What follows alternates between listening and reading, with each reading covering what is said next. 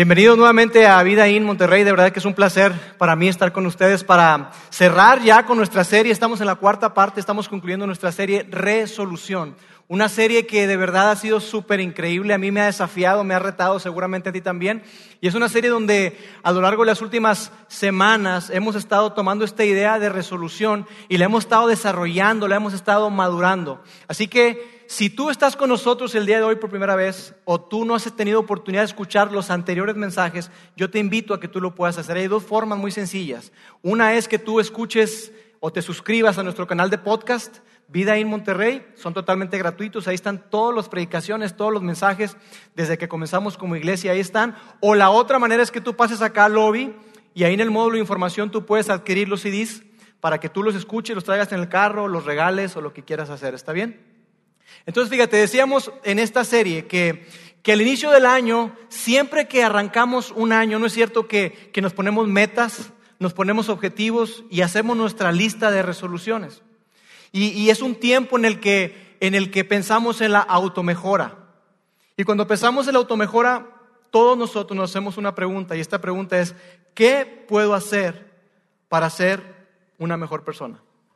¿Qué es lo que puedo hacer? ¿Qué debería hacer para mejorar mi persona?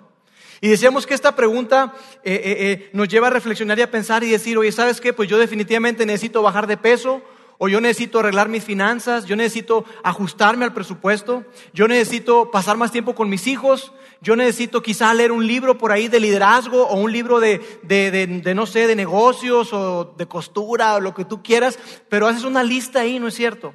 Y esa, esa pregunta resuena. ¿Qué debo hacer o qué debería hacer para hacer de mí una mejor persona? Pero decíamos también que esta pregunta se queda corta. Esta pregunta está muy limitada. Esta pregunta eh, eh, tiene realmente poca trascendencia. ¿Y sabes por qué? Porque está centrada totalmente en ti y en mí. Se trata solamente de nosotros. Y entonces decíamos que, que, que hay una pregunta que es mucho mejor. Hay una pregunta que es mucho más amplia, una pregunta que es mucho más profunda, una, una, una pregunta que nos lleva a una, eh, algo mucho más significativo.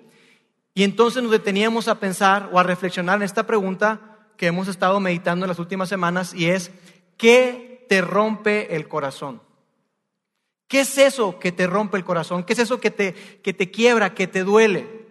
Y decíamos que cuando tú y yo nos detenemos en esta pregunta, cuando tú y yo pasamos tiempo reflexionando en esta pregunta, entonces llegamos a una conclusión. Y la conclusión es de que si realmente tú quieres ser una mejor persona, haz algo para hacer del mundo un mejor lugar. Si verdaderamente tú y yo estamos interesados en ser mejores, en ser mejores personas, entonces centrémonos, enfoquémonos en hacer algo para hacer del mundo un mundo mejor. ¿No te parece que esa es una mucho mejor pregunta? ¿No te parece que esa es una mucho mejor resolución? Que tú y yo juntos podamos descubrir qué es lo que rompe nuestro corazón. Y al estar descubriendo eso, decidamos enfocarnos y hacer algo para hacer del mundo de alguien un mundo mejor. Para hacer del mundo donde tú estás, para hacer de tu comunidad, de tu ciudad, de Monterrey, un mundo mucho mejor. Yo creo que esa es una mucho mejor resolución. Y de eso se ha tratado la serie. Es en torno a lo que ha girado toda la serie. Y sabes, como resultado de eso, personas se han acercado con nosotros y gente está comenzando a hacer algo. Hay personas que dicen, mira, ¿sabes qué? No sé, pero como resultado de, esta serie me ha sacudido, me, ha, como decimos, me ha movido el tapete y, yo quiero hacer algo. Y entonces tengo, yo tengo algo en mi corazón por, por las familias. O yo tengo algo en mi corazón por, por los jóvenes. O yo tengo algo en mi corazón por los matrimonios particularmente. Y entonces yo creo que en los siguientes tres, cinco o diez años, tú y yo podremos voltear hacia atrás y nos podremos dar cuenta de gente que ha hecho algo por eso que rompe su corazón. Y quizá habrá personas que empiecen a escribir un libro sobre matrimonios, quizá habrá gente que se involucre en trabajar en alguna organización, o quizá gente que funde una organización o una asociación para gente que está en necesidad, para gente que está en vulnerabilidad, para gente que, que, que está desprotegida. Quizá como consecuencia de esta serie va a haber gente que decida adoptar un hijo. Yo no sé, pero estoy seguro que como consecuencia como resultado de esta serie, de una mejor resolución, la vida de muchas personas va a ser cambiada, va a ser transformada. Ahora, quizá tú estás acá y dices, mira, ¿sabes que sí? Esta serie me ha encantado, esta serie me ha gustado mucho, esta serie me ha hecho pensar, me ha hecho reflexionar, pero, pero si yo soy bien honesto contigo, la verdad es que, no sé, quizá tú te encuentras en una situación donde tú digas, ¿sabes qué? Yo no sé qué es lo que rompe mi corazón. Quizá tú no sabes qué rompe tu corazón. Quizá tú dices, mira, ¿sabes qué? Yo eh, eh, soy una persona muy ocupada, soy una persona que, que, que, que me siento como un malabarista ahí eh, haciendo un montón de cosas a la vez, con los niños, con, con, la escuela, con un montón de cosas y no he tenido tiempo para sentarme a reflexionar o para sentarme a pensar en qué es eso que rompe mi corazón. Quizás en las últimas semanas en lo que tú te has enfocado, en lo que te has centrado es en el dólar, en el chapo y qué va a pasar con Kate del Castillo. ¿Qué va a pasar con Kate? De veras, ¿qué va a pasar con Kate? Dices, no sé, la van a meter a la cárcel, ¿qué, van a hacer con ella? O quizás si eres hombre y tú no, mira, las últimas semanas lo que yo realmente he pensado, lo que he meditado, ha sido en los playoffs de la NFL. Y yo me enfoqué ahí, no, que si va a llegar Denver o si va a llegar los Patriotas. Y, y eso es en lo que yo me he enfocado. Pero sea como sea, tú honestamente puedes decir, mira, sabes que la realidad es que sí, Lauro, hay muchas cosas que me preocupan. Hay muchas cosas que ocupan mi mente, pero algo así como que, como que rompa mi corazón, pues no, no sé. No lo sé.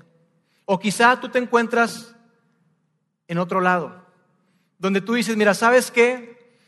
Yo sí sé que rompe mi corazón, pero yo no sé qué hacer con eso que rompe mi corazón. Quizá tú te encuentras en una de estas dos situaciones, no sabes qué rompe tu corazón o no sabes qué hacer con eso que rompe tu corazón. Entonces, tú dices, mira, ¿sabes que sí? Yo ya tengo más o menos detectado qué es eso que me duele, qué es eso que cuando, cuando yo veo ciertas situaciones me calan hondo, pero no sé por dónde comenzar. Y de hecho cuando yo pienso y veo, yo veo que es una montaña, es algo enorme, eso es algo muy grande. Yo digo, ¿yo qué puedo hacer por eso? Si solamente dispongo de media hora en la semana, o de una hora o dos para trabajar en eso, ¿qué puedo hacer yo ante eso que rompe mi corazón?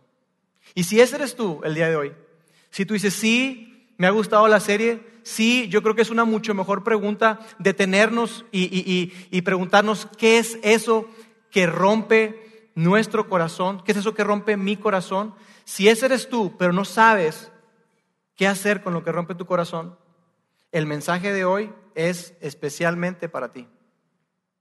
El mensaje de hoy está diseñado especialmente para ti. Yo quiero que, el día de hoy tú y yo podamos ver eh, una manera muy sencilla, una manera muy práctica en la que podemos descubrir qué es lo que rompe nuestro corazón y que podamos saber qué hacer con eso que rompe nuestro corazón. Entonces, a lo largo de estas semanas comenzábamos viendo la historia de un hombre llamado Nehemías, ¿se acuerdan? Nehemías era un hombre que escribió sus memorias, escribió su experiencia eh, y está en un libro que lleva su nombre en el Antiguo Testamento y que a él ahí narra qué fue lo que ocurrió y qué era lo que rompía su corazón. Nehemías era un hombre que era copero del rey. El copero era esas personas, para los que no sepan, esa persona que probaba el vino o la bebida que se llevaba el rey a la boca y los alimentos. Entonces, si tú tienes problema con tu trabajo, piensa en ser copero. Si piensas que tu, que tu trabajo es estresante, imagínate el estrés de un copero. Oye, comí bruto, quién sabe si vaya a vivir, pero estaba bien padre la comida. Ese era, ese era. Y Nemías serviría como, como, como un siervo a un rey llamado Artajerjes, que era el rey de Persia, que gobernaba prácticamente todo el mundo conocido. Y ese era Nemías. Pero había algo que a Nemías le rompía el corazón. Había algo que a Nehemías le preocupaba mucho, había algo que a Nehemías le inquietaba. Y ese algo eran los muros de Jerusalén. Que los muros estaban en ruinas, que estaba todo derribado, estaba todo tumbado, ahí estaba todo mal, estaban desprotegidos. Y él dice, eso rompe mi corazón. Si tú y yo fuéramos a esa época y le preguntáramos, hey, Nehemías, ¿qué rompe tu corazón, Nehemías? Él nos habría dicho, fácil, los muros los muros, porque los muros es una desgracia en la que estamos ahí. Es triste la situación en la que estamos. Los muros, definitivamente los muros rompen, rompen mi corazón. Y él lo expresa en el capítulo 2 de Nehemías, y lo vamos a colocar en pantalla, dice, ustedes saben muy bien las dificultades en que estamos. Jerusalén yace en ruinas y sus puertas fueron destruidas por el fuego. Eso era lo que rompía el corazón de Nehemías. Eso era lo que él veía como una oportunidad, como un desafío, como algo que le calaba hondo. Nehemías no quería que eso continuara así. Nemías vio y Nemías observó y Nemías decidió hacer, hacer algo. Entonces Nemías se levanta y, lanza un desafío y lanza una invitación y dice ahí, ahí mismo en, en ese versículo 17 del capítulo 2, dice, reconstruyamos la muralla de Jerusalén y pongamos fin a esta desgracia. Le está diciendo al pueblo, hey, ustedes saben cómo están las cosas, ustedes saben y están conscientes de esta situación, hagamos algo. Hagamos algo al respecto, no nos quedemos así. Reconstruyamos la muralla y pongamos fin a esta desgracia. Porque era una desgracia para el pueblo. No era como la época en la que vivimos hoy. Era algo importantísimo. Una ciudad sin murallas estaba destinada al fracaso. Y Nehemías dice, hey, hagamos algo. Nehemías reconocía la importancia de los muros. Nehemías sabía que, que reconstruir los muros les iba a proporcionar algunas cosas, y vamos a colocarlas aquí en pantalla. Reconstruir los muros les proporcionaba, número uno, una comunidad segura. No es cierto que, que cuando, cuando hubo inseguridad en Monterrey, no es cierto que muchas colonias empezaron a como que a blindarse y pusieron eh, eh, cosas ahí para bloquear los accesos y pusieron rejas y un montón de cosas. ¿Por qué? Porque vivir en una comunidad insegura es, es feo. Y me acuerdo que, oye, no salgas en la noche y ahí vas a las 11 de la noche, tenía que salir y... Nehemías sabía que reconstruir los muros les iba a proporcionar una comunidad segura. Y Nehemías sabía también que reconstruir los muros les iba a proporcionar una mejor comunidad. Una mejor comunidad porque ellos iban a poder estar tranquilos ahí. Iban a poder salir al mercado a comprar cosas sin, sin temor a, oye, ¿qué va a pasar con lo que dejé ahí? Los hijos los dejé en casa, ¿qué va a pasar? Una mejor comunidad, podían convivir mucho mejor ellos como sociedad. Y otra cosa que les proveía eh, los muros, reconstruir los muros, era un mejor lugar para vivir. No solamente tener un lugar donde vivir, sino un lugar donde ellos pudieran disfrutar de lo que estaban, de lo que estaban viviendo. Y eso era lo que Nehemías los invita a hacer. Ese era el desafío y la tarea que Nehemías les pone. Después continúa ahí diciendo, fíjense, después les conté cómo la bondadosa mano de Dios estaba sobre mí y acerca de mi conversación con el rey. Nehemías les dice, hey, pongamos manos a la obra porque ¿saben qué? Dios está con nosotros. Dios está conmigo y les cuenta que Nehemías ahí dice que cuando él se da cuenta de todo eso, él va con el rey, con el rey Artajerjes, y le pide un montón de cosas. Y tú puedes decir, oye, se la bañó con lo que le pidió. Pero el rey le dijo, lo que quieras. Y Nehemías identificó eso como que la mano de Dios estaba, estaba sobre él. Y la gente, ¿cómo respondió? Dice, y de inmediato contestaron, sí, reconstruyamos la muralla. Así que comenzaron la buena obra. Y así es como comienza la historia de Nehemías. Así es como comienza la historia de este hombre increíble que, que ve algo que rompe su corazón, pero no se quedó en, híjole, déjame, le pido a Dios.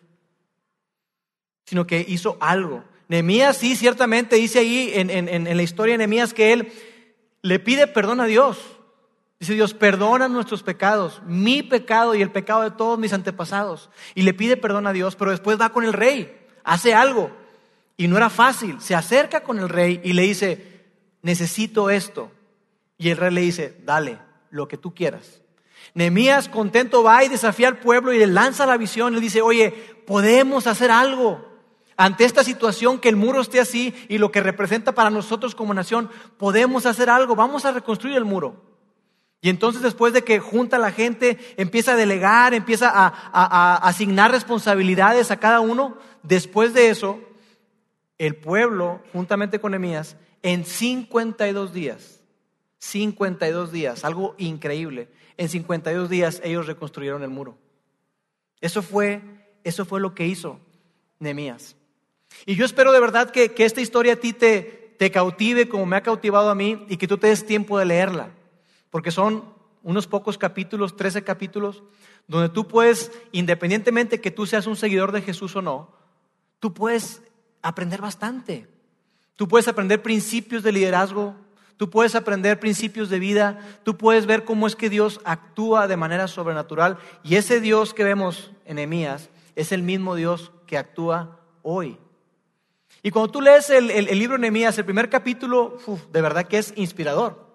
El primer capítulo dices tú, wow, qué padre. El capítulo 2 es muy, pero muy emotivo. Luego llegas al capítulo 3 y el capítulo 3 es como si te chocaras con un muro. El 1, padre, el 2, chido, el 3, mm, como que dices tú, oye, ah, es un poquito fastidioso. ¿Por qué? Porque se siente así como, como las letritas al final de las películas. No sé si te ha tocado que te dicen, oye, no, no te vayas, cuando se acabe la película no te vayas, ¿eh? Al final hay una escena ahí muy padre, entonces quédate a verla. Y ahí estás tú sentado. Y letritas y letritas y letritas y dices, oye, ¿cuándo se va a acabar esto? Y así está el capítulo 3 de Nehemías. Y fulano y perengano hicieron, y el otro llevó y construyó, y el otro, y, nombres que dices tú, ¿y de dónde sacan esos nombres? Ahorita los vas a, a leer junto conmigo. Increíble. Pero así es el capítulo 3 de Nehemías. Pero sin embargo, yo quiero que hoy tú y yo podamos detenernos en el capítulo 3 y que podamos leerlo todo. No, no es cierto. Solamente una, una, una parte pequeña. Porque en ese, en ese capítulo de Nehemías, capítulo 3, podemos encontrar algo muy interesante. Podemos encontrar algo muy interesante y que puede servirte a ti y a mí, particularmente a esas personas que dicen, mira, ¿sabes qué? Yo la verdad, yo no sé qué rompe mi corazón y yo no sé qué hacer con eso que rompe mi corazón. Hay algo especial que podemos encontrar en ese capítulo que es muy útil para ti y para mí. Y en ese capítulo, eh, Nehemías, es interesante ver cómo Nehemías asigna responsabilidades. Cómo es que Nehemías empieza a organizar todo. A la gente que venía de fuera, porque había mucha gente que venía de fuera como él. Había gente que venía de ciudades muy grandes como Jericó y de ciudades muy, muy pequeñas. Y Nehemías empieza a organizarlos a todos ahí pero yo quiero que nos detengamos a ver a qué es lo que Nehemías le dice a la gente que vivía en Jerusalén, a la gente que ya estaba ahí en Jerusalén. Entonces vamos a, empezar, a empezar a ver esto y, juntos vamos a, a, leerlo, ¿está bien? Dice así Nehemías capítulo 3 en el versículo 18. Los sacerdotes repararon la muralla encima de la puerta de los caballos. Cada uno reparó la sección justo frente a su propia casa. Y yo quiero que tú y yo hoy repitamos esta última parte, frente a su propia casa. ¿Lo repetimos? Una, dos, tres, frente a su propia casa.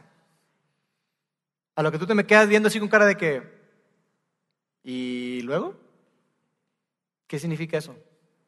Pero esto es muy importante.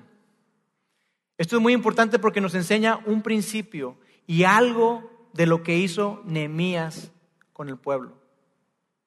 Algo que nos enseña a ti y a mí qué tenemos que hacer cuando no sabemos qué rompe nuestro corazón y qué podemos hacer cuando decimos, oye, yo ya tengo detectado más o menos qué es lo que rompe mi corazón, pero yo no sé cómo le hago, cómo comienzo.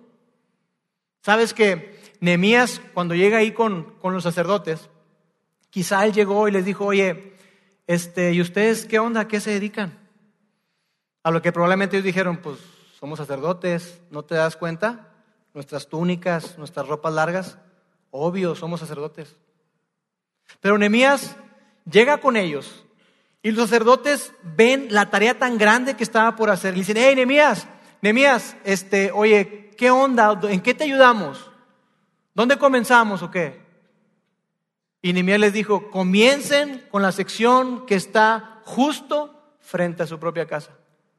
Y eso mismo hizo Nehemías con las demás personas. Con la gente que vivía en Jerusalén, ¿sabes? Nehemías no hizo distinción. Nehemías no dijo, a ver, los abogados por acá, por favor, todos los abogados y lejecitos, ¿eh? porque sé que no se llevan bien con la gente. Acá los, los maestros por aquí, los ingenieros acá, estos son los buenos, aquí los ingenieros, los entrenadores de soccer, pues los ponemos aquí, está bien aquí. Nehemías no hizo eso. A Nehemías no le importó qué profesión. A Nehemías no le importó qué ocupación tenían. A todos les dijo lo mismo. Trabajen con lo que está justo frente a su casa. Entonces podemos ver algo ahí, un principio, y es este. Su ocupación no influyó en su participación. La profesión o la ocupación de estas personas no influyó en que ellos participaran o no, porque incluso los sacerdotes, que era la gente de más alto rango, todos participaron y construyeron su pedacito. Después, continúa ahí, dice, a continuación, Sadoc, hijo de Imer, también reconstruyó la muralla frente a su propia casa. Y más allá de él estaba Semaías, hijo de Secanías, guardián de la puerta oriental. Ya empezaron a ver los nombres que les digo, ¿verdad? Este, eh, dice ahí eso. Entonces yo te pregunto a ti, ¿tú crees que Sadoc, hijo de Imer, tenía una pasión fuerte por los muros? ¿Tú crees que había en su corazón así, le ardía, no, yo quiero construir el muro? Probablemente no. No dice si sí o no. No dice si, si, si Sado cuando era niño le regalaban legos y él soñaba con que cada Navidad y cada vez que cumpleaños le regalaran legos y se ponía a construir ahí torrecitas y todo y él le apasionaba eso la construcción. No dice nada de eso. Quizás Sado su meta en la vida era otra. Era, era hacer maquinaria o, qué sé yo, hacer, hacer cosas que, que, que hicieran bloques para construcción, pero no construir. No dice nada de eso. Y eso no importó. A lo cual vemos otro principio y es que su convicción no influyó en su compromiso. La convicción de ellos no influyó en su compromiso. Y continúa ahí la segunda parte, dice, más allá de él estaba Semaías, hijo de Secanías, guardián de la puerta oriental. O sea, uno tras otro, tras otro. Entonces no importaba si, si, si realmente la ocupación de ellos se prestaba para construir el muro. No importaba si, si había un, un pleno convencimiento o una gran pasión por construir el muro. Todos absolutamente todos, decidieron participar, decidieron ayudar, decidieron hacer algo. Luego continúa diciendo ahí la historia.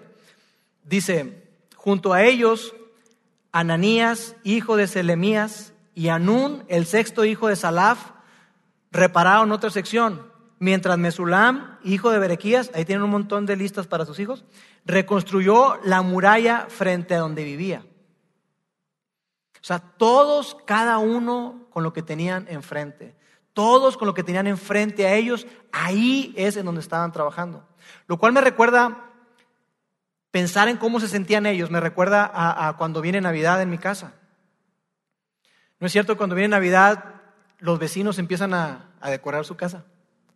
Y hay vecinos que la ponen, hombre, avientan luces, pero que parece aquello Disney, ¿no? Así te dice, wow. Y el otro vecino, wow. Entonces tú, mi amor, ¿pondremos luces o no? Y dices tú, híjole, yo creo que mis vecinos decidieron por mí. Y si no lo ves con las luces, a lo mejor es cuando los vecinos podan el césped ahí de, su, de su eh, eh, jardín del frente, ¿verdad? Y, y, arreglan esa parte, y el otro también, y el tuyo está así todo lleno de hierba, y como que dices, oye, como que tengo que hacer algo. ¿No es cierto? Y te pones a arreglar también, los vecinos deciden por ti. Yo creo que eso mismo les ocurrió en Jerusalén. Veía a la gente ahí, oye, pues ya este cuate súper bien, este cuate también súper bien. Yo creo que había gente que le decía, oye, Nehemías, esta parte del muro, no, hombre, está quedando padrísima. Y esta parte que está acá, Nehemías, a mi izquierda, padrísima. Oye, Nehemías, pero la que está aquí enfrente de mi casa, ¿esa quién la va a construir? A lo que quizá Nehemías les dijo, mira, ¿sabes qué? Yo creo que esa parte a nadie le interesa más que a ti. Sí, Nemías, yo te entiendo, pero yo eso de la construcción, no, a mí no se me da eso. No importa. Trabaja con lo que está justo enfrente de ti. Cuando la gente no sabía qué hacer, ellos trabajaban con lo que tenían justo enfrente de ellos. Cuando ellos no sabían dónde trabajar, trabajaban en lo que tenían frente a ellos. Lo cual me lleva a preguntarnos hoy, a ti y a mí, ¿qué tienes frente a ti? ¿Qué es eso que tienes frente a ti?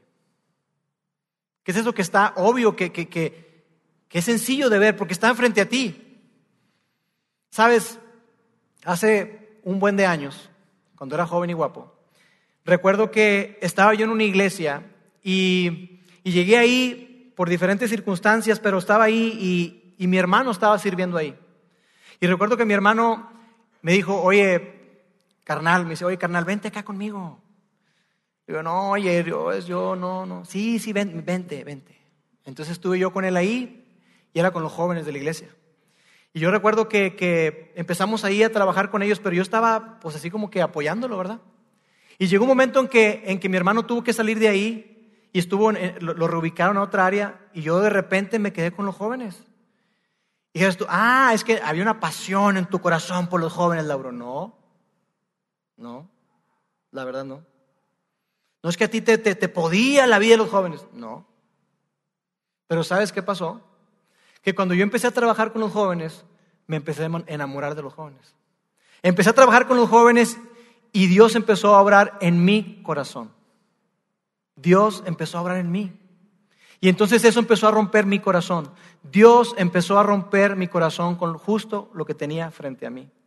Y entonces yo empecé a orar por los jóvenes y empecé a pedirle a Dios por los jóvenes y empecé a, tener una pasión por los jóvenes porque yo decía, yo quiero que cada joven de esta iglesia y cada joven de la ciudad pueda saber que hay un Dios que le ama, que hay un Dios que no importa lo que ellos hagan o dejen de hacer, Dios los ama. Ellos necesitan saber esto. Y eso empezó a romper mi corazón. Y yo me involucré cada vez más y más y más hasta que hicimos una, nos organizamos y empezamos un grupo de jóvenes en la iglesia donde no había nada. Y ese grupo de jóvenes continúa al día de hoy.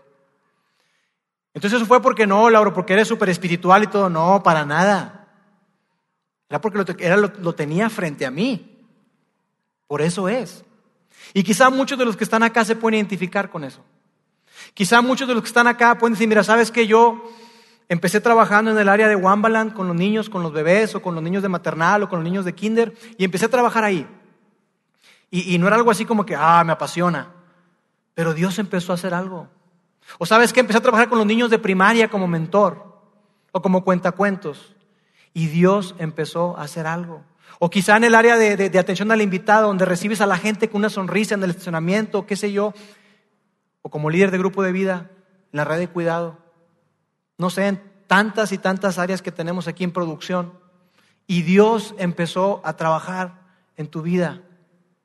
Yo recuerdo la historia de Manolo que está aquí, es un, es un pediatra que tenemos, es un amigo, y él es una persona que, que a mí y a muchos nos sorprende. Porque él igual, incluso hay un video que preparamos y todo hace tiempo, donde él narra su experiencia y dice, mira, yo soy pediatra y todo, pero eso como que los niños así como que, ah, los niños como que tampoco, ¿verdad? Sin embargo, Manolo permaneció sirviendo. Y me acuerdo que él llegaba, como decimos, en vivo, ¿verdad? Se venía de su guardia y sin dormir se pasaba a servir aquí, en el área de niños.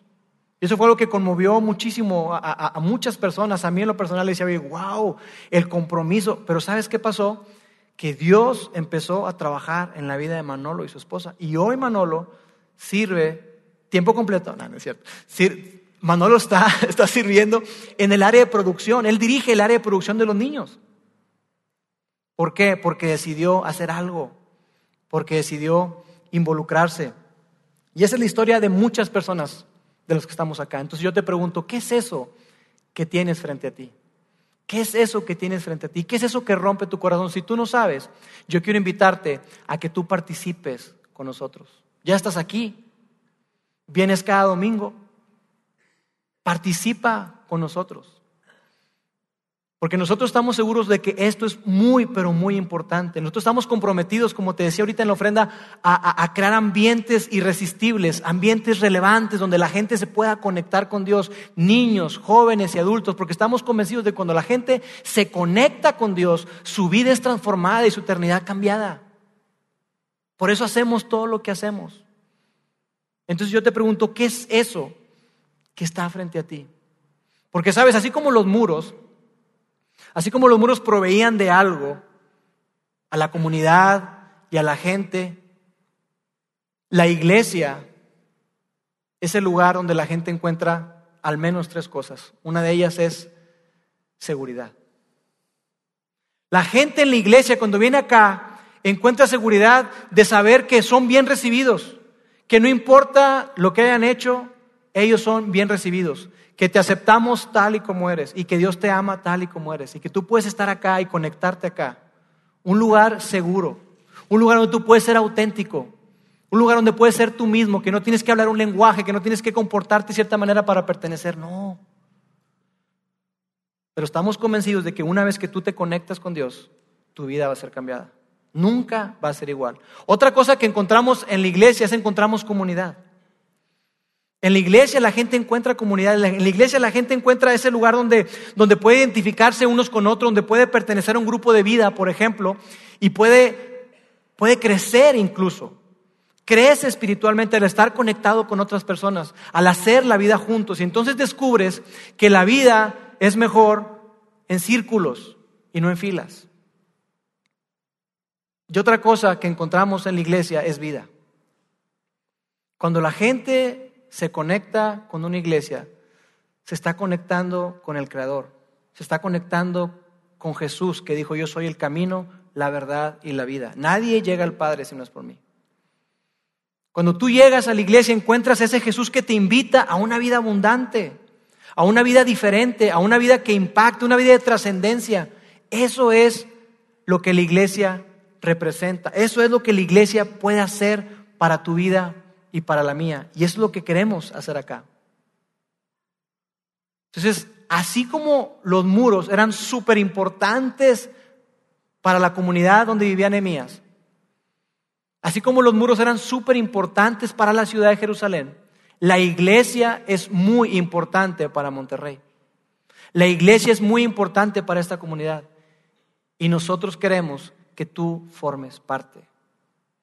Nosotros queremos que tu resolución sea formar parte y que tú eh, eh, entiendas algo que, que cuando tú y yo nos preguntamos al final de nuestra vida, al final de nuestra vida, ¿qué queremos que la gente nos agradezca? Hacíamos esta, esta, esta frase, al final de mi vida, me gustaría que la gente se acercara y me diera las gracias por es una pregunta importante. Al final de tu vida, ¿por qué quieres que la gente te dé gracias? ¿Qué es lo que quieres que te agradezcan? Es una pregunta muy importante. Y sabes, una iglesia a la cual somos aliados en Estados Unidos vio de esta manera, de esto de una, forma muy tangible. Había una persona, una mujer de aproximadamente 52 años, se llamaba Angie, y ella falleció. Falleció y, uno de los pastores ahí iba a, compartir en el servicio funerario. Entonces, él, él va a ese lugar y le dice, oye, este, más o menos para cuánta gente estamos esperando que estén ahí, unas 80, 100 personas. Esta mujer era soltera, no era de la ciudad. Entonces dijo, pues no creo que haya tanta gente, no sé. Dijo, no, estamos esperando cientos de personas. Porque esta mujer, Angie, servía de mentora en el área de Upstreet con los niños de primaria. Y ella había estado avanzando con los niños desde que estaban pequeños en primer grado de primaria hasta llegar a sexto y luego secundaria y luego regresaba. Primero, segundo y luego sexto y luego regresaba. Y así lo hizo por varias generaciones desde que estaba más o menos unos treinta y pico de años. Y cuando este pastor llega ahí, dice que, que fue algo que lo conmovió mucho ver un montón de gente, ríos de personas que estaban ahí. ¿Y sabes lo que hacían? Ellos pasaban y hacían una fila y pasaban por el féretro de Angie y le decían gracias. Gracias. Gracias, Angie. Gracias. Porque tú estuviste conmigo cuando mis papás se divorciaron. Cuando yo no entendía y mi mundo se derrumbó, tú estuviste ahí conmigo. Tú me ayudaste. Cuando, cuando en la escuela hubo cosas que yo no entendí y amigos que se burlaban de mí, tú estuviste ahí. Y me dijiste que Dios me amaba. Gracias, Angie. Cuando yo no entendía la vida, tú estuviste ahí para mí. Gracias, Angie. Y su papá se paró, se levantó y dijo, yo creo que si yo tuviera otros 77 años, que es lo que tenía el Señor en ese momento, si yo tuviera otros 77 años, yo no podría hacer el impacto de lo que mi hija hizo en sus 52. De eso se trata. De eso se trata. Y sabes, yo quiero que al final de mi vida poder tener la dicha de hacer famoso el nombre de Jesús. Y yo no quiero que digan, oh, gran Lauro, no. Que digan, oh, gran Jesús. Qué increíble Jesús. Wow, mira lo que Dios hizo. Wow. Porque ese es el Dios que tenemos. Si vives creyendo las palabras de Jesús, ¿sabes lo que Jesús dijo de ti, de mí, los que formamos parte de su iglesia? Jesús dijo que la iglesia es la luz del mundo, que tú y yo somos la luz del mundo. Y si tú y yo creemos eso, que la iglesia es la luz del mundo, entonces la iglesia debe formar parte de tu mundo. Si la iglesia es la luz del mundo, entonces la iglesia debe formar parte de tu mundo y del mío. Y no me refiero a que forme parte de tu mundo viniendo cada domingo a escuchar, lo cual es excelente. Pero que pases más allá, que tú te involucres y que puedas dar un paso con lo que tienes frente a ti. No, es que yo no sé en qué puedo ayudar. Hay muchas partes, muchas áreas en las que tú puedes ayudar. No tienes ni idea y estoy seguro que en alguna de las áreas que tenemos tú encajas perfectamente. Si la iglesia es la luz del mundo, queremos que nos ayudes a encender la luz. Porque es lo que queremos hacer. Por eso es que se fundó Vida In Monterrey. Queremos encender la luz en esta ciudad, en Monterrey. Queremos que más personas sepan que Dios les ama. Queremos que más personas sepan que no importa lo que hayas hecho, no importa la circunstancia, Dios te ama. Queremos encender la luz en la vida de los padres. Que sepan los papás que si se involucran activamente en la vida de sus hijos, su familia será increíble. Y queremos proveerles de principios, de valores que están basados en la Biblia para que su familia sea sólida, para que su familia sea mucho mejor. E incluso les ayudamos diciéndole en qué horas específicas, en tres momentos, al menos durante el día o cuatro, tú puedes intervenir en la vida de tus hijos. Queremos encender la, luz en la vida de los matrimonios. Entonces esos matrimonios que, que, hoy están luchando, están batallando y no saben si, si van a llegar al final del año que están pensando en separarse, queremos encender la luz en esos matrimonios y decirles, hey, hay esperanza en Jesús. Hay esperanza en Jesús, hay esperanza en Dios, no te rindas. Haz de Dios parte de tu vida en tu matrimonio y tu matrimonio va a ser increíble. No va a ser fácil, pero sí va a ser un matrimonio sólido. Queremos encender la luz en la vida de los niños, de los jóvenes. Que los niños sepan que hay un Dios que los hizo, que los ama y que quiere ser Jesús quiere ser su amigo por siempre. Que los niños sepan que pueden tomar decisiones sabias, que pueden confiar en Jesús sin importar qué y que deben de tratar a los demás como quieren ser tratados. Queremos que los jóvenes sepan que la gracia y la misericordia de Dios es mucho más grande de lo que ellos hayan hecho. Que la gracia de Dios no tiene límite, que el amor de Dios no tiene fin, que Dios nunca se rinde, nunca va a dejar de perseguirnos porque nos ama. Eso es lo que queremos ser acá. Y si tú el día de hoy dices, mira, ¿sabes qué? Yo no sé qué rompe mi corazón o no sé qué hacer con eso que rompe mi corazón, te tengo una noticia.